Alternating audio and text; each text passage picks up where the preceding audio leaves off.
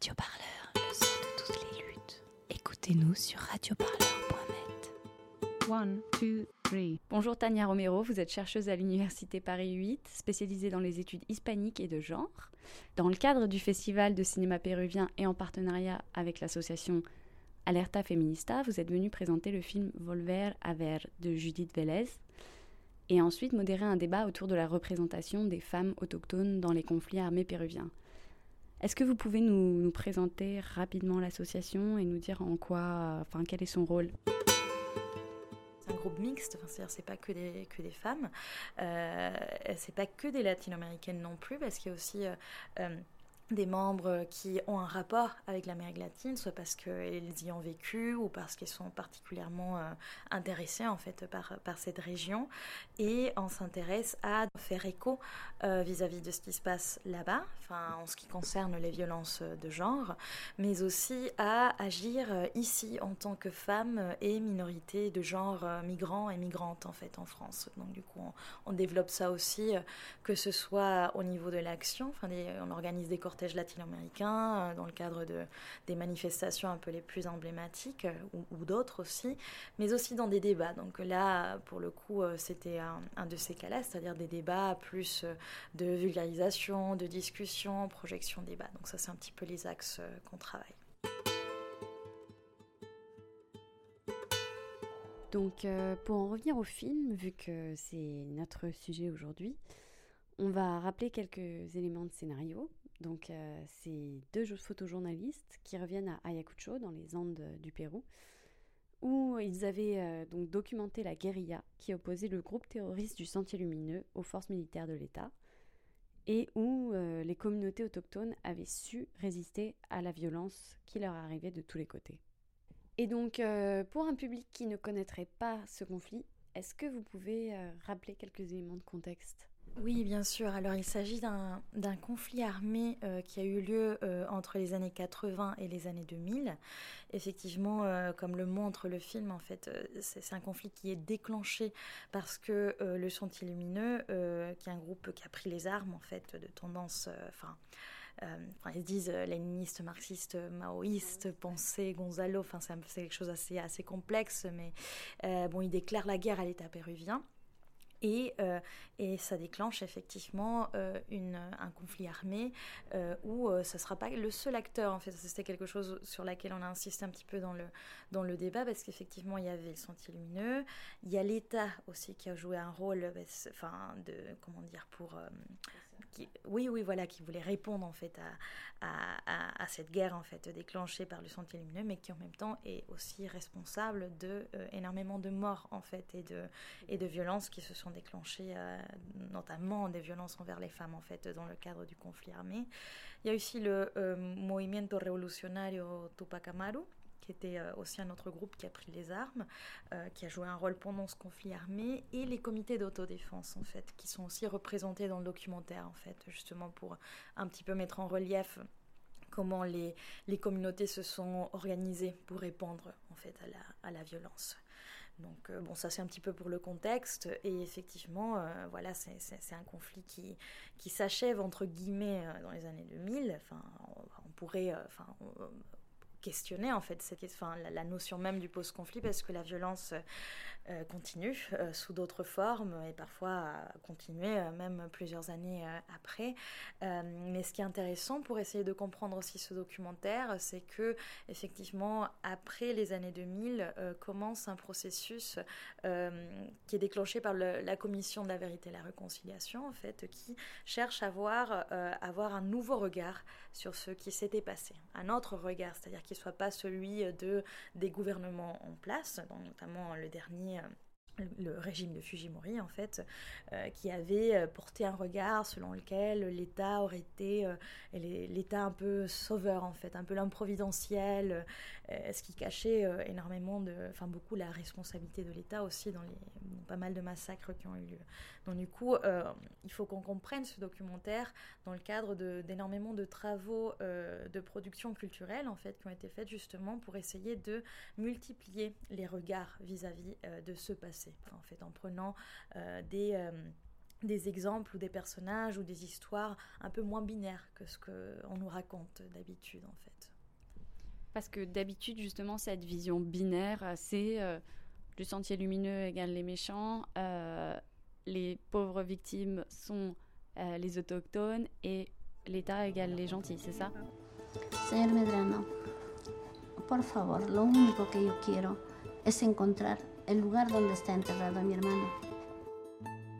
Il n'y a pas deux versions en fait qui existent. Il y a plusieurs euh, mémoires qui sont en conflit d'une certaine façon, mais on pourrait parler d'une euh, vision de l'histoire. Euh, enfin, je parlais de cette, on appelle la mémoire salvatrice. En fait, c'est notamment cette mémoire issue des derniers gouvernements, enfin du régime de Fujimori, selon lequel oui, l'État aurait sauvé en fait la nation du terrorisme.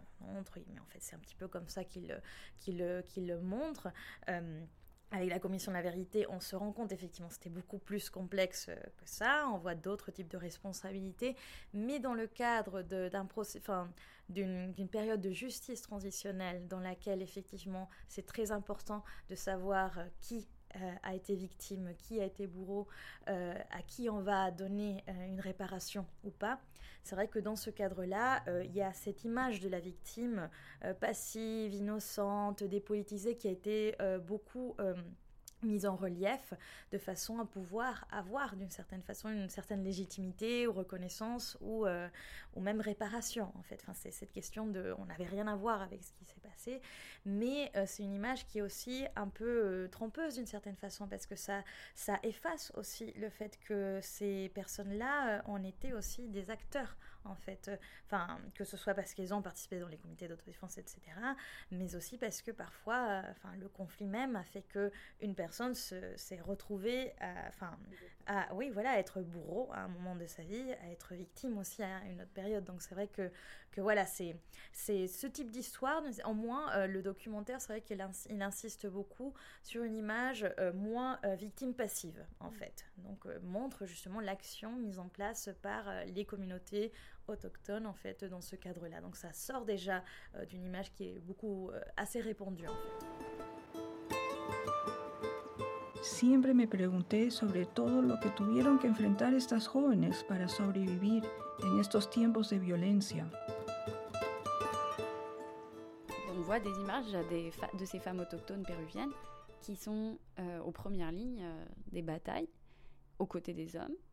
Euh, quel, a, quel, a, été leur rôle dans ce conflit? Je pense qu'on ne peut pas parler que d'un rôle en fait des femmes et ça dépend aussi de d'où est-ce que ce rôle a été joué Est-ce que c'est vrai qu'on avait parlé en fait euh, dans le cadre du, euh, du débat euh, du fait que l'image qui ressortait le plus c'était cette image un peu de, de, la mère, de l'épouse, de la sœur qui cherche en fait son, son quelqu'un de sa famille qui a été, qui a été disparu en fait. C'est un, enfin, un cas cette femme-là, elle a pu appartenir euh, effectivement à un comité d'autodéfense ou pas en fait, mais effectivement les femmes, elles ont aussi appartenu, euh, c'est-à-dire qu'elles ont aussi porté des armes, elles ont aussi euh, joué dans le cadre de ces, de ces comités en fait le, le rôle en fait qui, était celui de défendre en fait la communauté avec les armes qu'elle-même qui fabriquait en fait. Ça, peut être, mm, c'est un rôle qui est un peu moins visibilisé, mais c'est vrai que ce film, ce documentaire a le mérite de, de le montrer assez bien en fait. C'est-à-dire que c'était pas que les los comuneros hommes en fait, mais c'était aussi les femmes qui ont joué ce rôle-là de défense euh, armée d'une certaine façon de leur communauté. Euh, après, il y a eu aussi des femmes qui ont, appartenu en fait au sentier euh, lumineux. Euh, alors là aussi à différents degrés en fait, parce que il y a eu effectivement une partie de ces femmes qui ont qui ont fait partie. alors justement, ça, ça dépendait, ça dépend de, de, quel niveau. si on parle de, de comment dire de, de la des cadres en fait euh, du mm. comité euh, central. Euh, effectivement, c'était pas les, les, femmes voilà qu'on voit dans le dans, dans le film, mais il y avait des femmes, enfin qui, mm. qui, ont fait partie, qui ont été, qui ont fait comment dire, c'était un pourcentage très élevé par rapport à tous les autres groupes en fait mm. armés ou même de gauche en fait en Amérique latine à l'époque ou même maintenant en fait. Donc c'est vrai que c'est c'est une donnée intéressante à avoir à l'esprit. Après, effectivement, il y a aussi euh, pas mal de. Enfin, parmi les, les, questions euh, qui concernent le sentier lumineux euh, et qui concernent la question des violences de genre vis-à-vis des femmes, il y a eu beaucoup de, de cas de. que ce soit de. de comment dire de, de services sexuels, prostitution forcée, en fait, de, cas de, de violence vis-à-vis de. comment dire des, des, avortements forcés aussi, en fait. Est-ce qu'il y avait toute cette question de. Enfin, être femme combattante, voilà, la maternité, euh, l'incompatibilité, enfin bref, il y a eu aussi euh, des femmes qui ont été aussi reléguées à des tâches purement euh, domestiques ou de reproduction en fait pour nourrir. Oui, voilà, donc c'est vrai que ça dépendait un petit peu de, de, comment on était entré, de quel rôle avait été assigné ou pas, ou qui avait mmh, été... Mais après, et ça, je pense que c'est assez important aussi de le, de le montrer, c'est, enfin, même si, si, on a tendance plutôt à, à se souvenir un peu de, des héros euh, voilà, qui ont porté les armes, est-ce qu'on parle d'un conflit armé ou on parle de guerre, euh, voilà, enfin, ça, mm. reste un petit peu l'image qui est associée à, ce qui pourrait être l'héroïsme. Mm. Il faut savoir que tout le, le, travail euh, qui est lié aux autres, enfin les travails de soins, de care en fait vis-à-vis du reste, et qui été vital en fait dans le mm. cadre du conflit armé, mais aussi du post-conflit. Parce qu'il faut savoir d'un côté que effectivement si Parmi euh, les 69 000 morts, en fait, euh, c'est-à-dire c'est la donnée, euh, enfin le chiffre qui est donné par la Commission de la vérité et de la réconciliation qui a eu, on indique que 80% ont été des hommes. la plupart des morts ont été des hommes. Du coup, les survivantes étaient plutôt des, des femmes, en fait, c'est celles mm. qui ont donné le plus euh, leur témoignage, etc. Mais ce sont celles qui ont dû, d'une certaine façon, euh, faire survivre euh, la famille, enfin mettre en place les, les tout le, enfin tout le tout, tout le travail, enfin que ce soit le déplacement forcé, parce que du coup tous les conflits entraînent des déplacements forcés, donc il fallait voilà, enfin prendre tout ce qu'on pouvait prendre, toute la famille, essayer de trouver un endroit, trouver un autre type de, de, de travail vu qu'il n'y avait plus l'homme en fait euh, et en même temps confronter euh, à la fois une institution euh, indifférente en fait vis-à-vis de leur situation dans le cadre du conflit armé et même par la suite. C'est-à-dire il y a des femmes qui sont, ça fait plus de 30 ans en fait qu'elles sont là qu'elles s'organisent et qu'elles font ce travail. Ils ont été les principales agentes de mémoire, en fait, pendant et après le, conflit armé. De mémoire de, et, de, et de, de quête de justice aussi. Donc ça, c'est très important euh, l'avoir à l'esprit.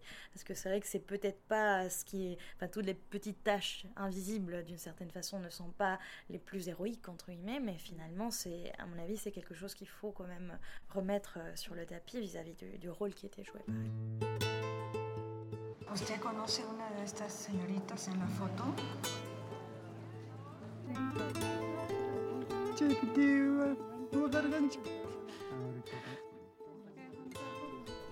Le fait qu'il y ait une commission pour la vérité, est-ce qu'il y a beaucoup de femmes qui ont joué un rôle euh, justement dans, l'organisation de cette commission ou de, témoignages aussi sur euh, bah, leur expérience vécue. Le rôle était fondamental en fait. On avait parlé euh, dans le débat du cas spécifique de l'association ANFACEP, qui est une association euh, en fait de familles de disparus, séquestrés, torturés en fait au Pérou, euh, qui s'est développée à Ayacucho, qui est, qui est dans l'extrême totalité en fait conformée par des femmes il y a 35 ans. Et effectivement, elles, depuis le début des années 80, elles ne font que aller à Lima, faire des audiences enfin demander, euh, enfin bref, ils ont fait tout un travail et euh, c'est, enfin, qui maintenant euh, est nommé voilà commission de la vérité etc., etc. mais c'était des demandes qui ont été faites par elles qui se sont traduites par la suite en politique publique en fait. Mais effectivement, ce n'est pas quelque chose qui est venu euh, comme, enfin, du ciel ou même de l'État juste comme ça, mais c'est parce qu'il y a une pression sociale qui a été exercée notamment par les femmes organisées en fait, que ce soit cette association ou les autres associations qui se sont euh, mises en place dans ce contexte-là, mais leur rôle a été euh, fondamental en fait. Ce que vous expliquiez aussi très bien, c'est que dans tous les conflits armés, en fait, il y a une exacerbation de cette violence de genre parce qu'il y a une militarisation des rapports humains et une militarisation du coup de, du corps des femmes euh, comme, comme terrain de conquête.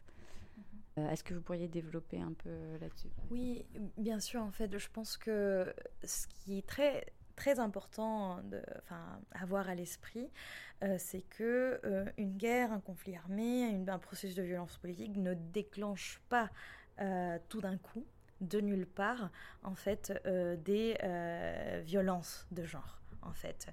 Euh, même si euh, c'est un moment ou une période où du coup on peut euh, les repérer de façon un peu plus, un peu plus grande, un peu plus explicite.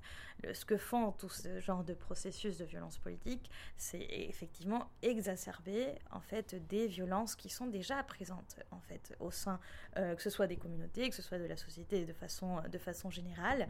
Et effectivement, euh, dans le cas du Pérou en tant que tel, et, ce n'est pas anodin en fait que, enfin, la question des chiffres, enfin, c'est-à-dire euh, effectivement la majorité des responsables des violences sexuelles ont été les militaires en fait. Donc euh, le fait qu'il y ait des, oui, 83% en fait. Ah donc c'est immense en fait leur, leur, responsabilité. Et donc lorsqu'on comprend que dans un, le cadre d'un conflit armé, euh, parce qu'il fallait défendre l'État, nanana. Il y a eu des, euh, comment dire, euh, la présence de l'armée dans des communautés allait main dans la main, en fait, aussi des violences des femmes, en fait. Enfin, il y avait une anthropologue, Kimberly Faison, qui disait même où il y avait des militaires, il y avait des viols, en fait. Donc du coup, c'est vrai que c'est assez complexe, mais, mais il faut comprendre ça dans le sens où plus il y a eu aussi ce processus de militarisation des, des rapports sociaux en fait là-bas, effectivement, plus ce sont euh, enfin, euh, enfin accélérer aussi les cas de, de, violence vis-à-vis euh, des femmes. C'était pas que les seuls responsables, c'est pour ça que j'insiste, c'est 80%, mais effectivement, elles sont éliminées aussi. Enfin, même les membres de. Mm. Enfin, bref, même les, les, communautés, les, les comités d'autodéfense. Enfin, c'est-à-dire, il faut pas non plus euh, tomber dans des, des, trucs assez schématiques. mais, mais, mais voilà, c'est quelque chose d'assez important à, comprendre dans le cadre de même, même de cette mémoire salvatrice qui a été autant avancée, en fait, de, voilà, mm. cette armée euh, salvatrice. Voilà, enfin, comment on peut comprendre ça s'il y a eu autant euh, de dégâts euh, voilà, vis-à-vis des femmes mm, mm, Parce que c'est quand même aussi un, peu en lien avec une image de, de, la femme en tant que, que, propriété, quoi. Donc la spoliation, enfin la conquête de cette propriété, c'est aussi la spoliation, on va dire, et l'accaparement de, de ses biens. Effectivement, il y a cette notion de butin de guerre, de territoire de conquête. Euh, de comment dire de vengeance vis-à-vis de l'ennemi. Parce que parfois en fait c'était juste une question d'humiliation euh, vis-à-vis euh, du mari ou de la communauté en fait de voilà de d'exercer des violences envers les femmes de la communauté. Après il y a une donnée aussi assez importante à avoir à l'esprit vis-à-vis du concernant le cas du Pérou en fait parce que c'est des femmes autochtones. Enfin c'est-à-dire il faut comprendre que le Pérou effectivement c'est un pays qui est extrêmement raciste et classiste et que les militaires ne venaient pas de la communauté. Enfin. C'est-à-dire les militaires, ils venaient d'autres endroits et euh, il y avait aussi euh, cette, ce rapport de, force qui, qui, était, qui, était, qui jouait en fait dans ce, dans ce, type de violence. Dans les propos qui ont été... Euh, enfin, toujours sous la, sous l'excuse d'une certaine façon de, du châtiment aux terroristes, d'une certaine façon. C'est ce qui était le plus mobilisé. Enfin, C'est-à-dire, on, voilà, on, viole les femmes parce que c'est des terroristes. Mais c'est pas que des terroristes, c'est des indiennes terroristes. Enfin bref, c'est des, voilà, c'est toujours un peu les, les mêmes, euh, les, les, termes qui vont toujours dans le même sens, en fait, de mhm. traduire, euh, voilà, un argument qui, qui, ne tient pas. Et même, euh, voilà, même si c'était des femmes qui appartenaient au Sentier Lumineux, ça ne justifie pas. mais, mais, mais voilà, toujours tous ces éléments associés qui montrent justement qu'il y avait euh, effectivement un, abus de pouvoir qui a été combiné en effet avec des questions racistes et classistes en fait. Enfin, c'était aussi mm. parce que c'était des femmes euh, euh, de classe populaire et des femmes autochtones en fait que ça se faisait de cette façon-là. Radio Parleur, le son de toutes les luttes sur radioparleur.net.